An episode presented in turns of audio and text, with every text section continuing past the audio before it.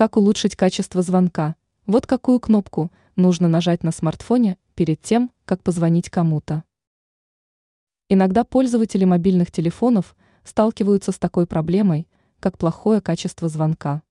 Трудность может дать о себе знать даже в тех местах, где сигнал, казалось бы, должен быть хорошим. Иногда смартфон и вовсе не видит сеть. Что делать в подобной ситуации? Казалось бы, выход только один – перезагрузить устройство. Но есть более быстрый и интересный способ, который нередко оказывается более результативным. Суть лайфхака. Перед тем, как совершить телефонный звонок, нужно нажать одну кнопку. Но речь идет вовсе не о физической, а о виртуальной кнопке. Чтобы увидеть ее, достаточно опустить шторку уведомлений. На экране должен появиться кружочек или квадратик с изображением самолетика.